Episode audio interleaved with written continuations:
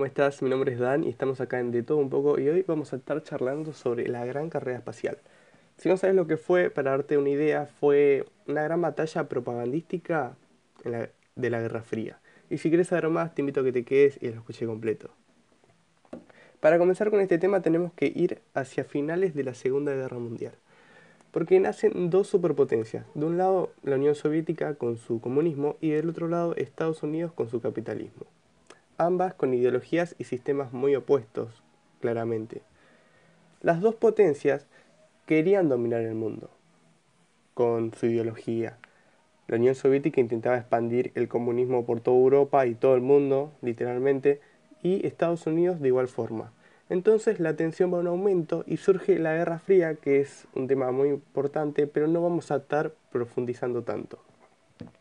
A partir de acá, eh, la rivalidad se forma una rivalidad a larga distancia, es lo que quiero decir, ya que Moscú y Washington están a miles de kilómetros de distancia. Y a fines de los años 40, los misiles solo tenían poco alcance, o sea, no podían llegar al enemigo y mucho menos con toda esa distancia que los separaba a ambos bandos.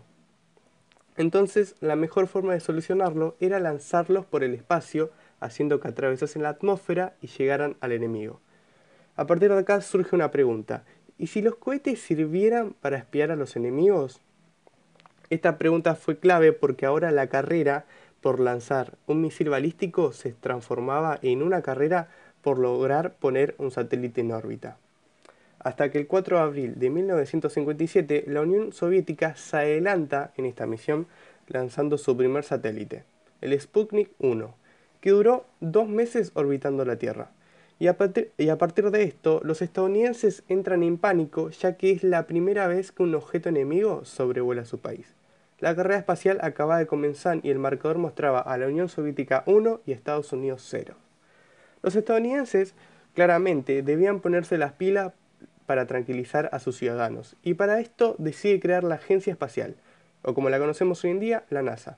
Y de inmediato la NASA anuncia que se propone lanzar al primer ser humano al espacio, antes de que lo hagan los soviéticos.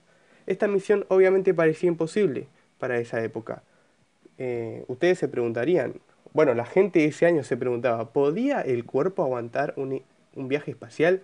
Hasta ese entonces nadie lo sabía y, y lo que sabían los científicos eran los impedimentos que daba el espacio, como por ejemplo, ellos sabían que en el espacio la temperatura roza el cero absoluto, pero aún así la sangre podía evaporarse o hervir por la falta de presión, porque obviamente al no haber presión la sangre no se mantendría líquida. Y otro problema era la reentrada a la Tierra, ya que la fricción podría elevar la temperatura a unos 2700 grados. Y a pesar de estos inconvenientes, ambas potencias potencias empiezan con las pruebas y como no querían mandar a humanos a lo desconocido, hacen las pruebas con todo tipo de animales. Y aunque no todos sobreviven al viaje de vuelta, sí logran atravesar la atmósfera sin problemas. Ya yendo a 1958, la NASA selecciona a los pilotos militares que tienen lo que necesitan.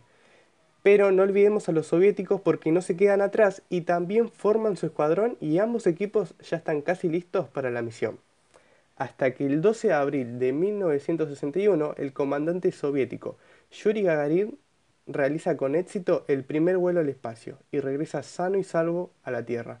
Obviamente el mundo queda impresionado y la autoestima estadounidense estaba por el piso. Otra vez, como ven, la NASA había perdido su segundo round, por ponerle un ejemplo. Otra vez los, los soviéticos adelantaban. Entonces la NASA, tres meses después, el 5 de mayo de 1961, lanza a un hombre al espacio y aunque su vuelo fue más corto que el del soviético, sirvió para levantar los ánimos estadounidenses. Mientras tanto, lejos del glamour todo esto del espacio, la tensión entre Estados Unidos y la Unión Soviética seguía aumentando, y ante esto, Estados Unidos lanza una declaración por parte de Kennedy que revolucionaría la carrera espacial. Su nuevo objetivo era lograr antes de que acabase la década que un hombre pise la luna y regrese a salvo a la Tierra. Esto fue la mayor inversión de recursos. El programa se llama Apolo y los presupuestos de la NASA se duplicaban cada año y contaban con el apoyo constante del presidente Kennedy. Pero tan solo seis días después, Kennedy es asesinado. la NASA perdía a su mayor aliado y los ciudadanos empezaban a perder el interés por la carrera lunar. Encima, otro problema, Estados Unidos se enfrentaba a, la guerra de Vietnam, porque en 1964 envía a 180.000 soldados a la guerra con el objetivo de detener la expansión del comunismo. Y como si fuera poco, los soviéticos seguían triunfando en la carrera espacial, enviando el primer objeto en llegar a la Luna, pasando por la primera mujer en el espacio y hasta la primera caminata espacial. Estados Unidos se estaba quedando muy atrás en la carrera espacial.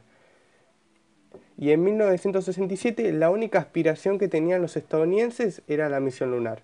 Y el primer lanzamiento estaba previsto para enero de 1967, pero una prueba de demostración terminó en tragedia, ya que los astronautas a bordo mueren a causa de un incendio. Esto fue un golpe muy duro y la gente ya empezaba a perder el ánimo. Se preguntaban si valía la pena morir por ir al espacio. Estados Unidos, a pesar de esto, había invertido demasiado dinero y tiempo para dejar todo, y la NASA estaba decidida a dejar su huella en la Luna. Y para lograr esto recurren a un ex-nazi, el ingeniero favorito de Hitler, Von Braun, que fue el que inventó el primer misil balístico que devastó con Londres en la Segunda Guerra Mundial. Ahora Von Braun estaba en un proyecto de crear un cohete mucho más grande. ¿Cuál era ese cohete? El Saturno V, que haría el lanzamiento a la Luna. Para darles unos ejemplos de, este cohete, medía 110 metros y pesaba 3.000 toneladas. Pero la NASA, a pesar de tener un cohete y todo esto, seguía con pánico porque le habían llegado rumores de que los soviéticos habían construido un cohete muy similar y Von Braun estaba preocupado por lo parejo que estaba todo. En aquel tiempo, ya adelantándonos a esto, en 1968 fue un año muy difícil para ambas potencias ya que Estados Unidos es asolado por protestas y disturbios mientras miles de soldados regresan muertos de la guerra de Vietnam. Y en la Unión Soviética pierde a su héroe espacial, Yuri Gagarin, que muere en un accidente aéreo. También sucede la revuelta de Checoslovaquia contra el dominio soviético que se reprime con gran, con gran violencia.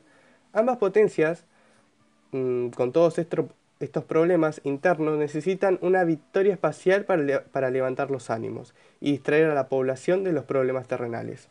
Por eso en agosto de 1968 la NASA anuncia que lanzará su primer cohete a la Luna. Este era el Apolo 8 y estaba programado para finales de año. Su objetivo no era alunizar, sino tratar de orbitar la Luna y regresar a la Tierra. Esto era un riesgo y si fracasaban, lo más probable es que ni el Congreso ni los estadounidenses vuelvan a confiar en ellos. Entonces, el 21 de diciembre de 1968, los astronautas suben a bordo del inmenso Saturno, Saturno V y tras tres días en el espacio entran en la órbita de la Luna. El Apolo 8 había sido un éxito y Estados Unidos obtiene por fin su primera victoria en la carrera espacial. Ya siete meses después, el 20 de julio de 1969, Neil Armstrong da aquel inolvidable paso para la humanidad en la carrera lunar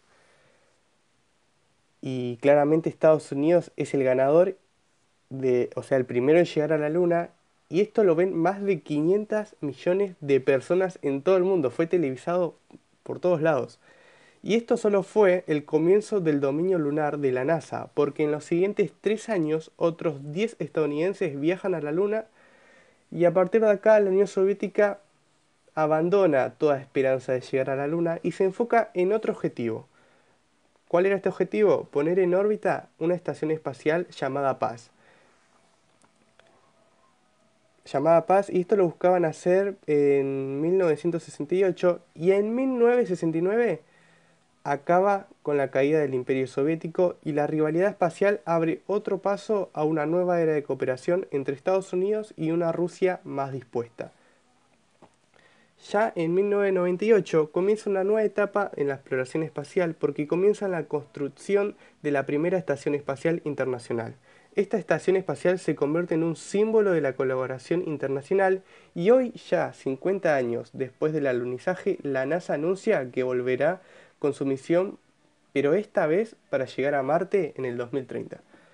Y bueno, ya cerrando este podcast, espero que le haya gustado, que le haya interesado. Y bueno, nos veremos en otro podcast.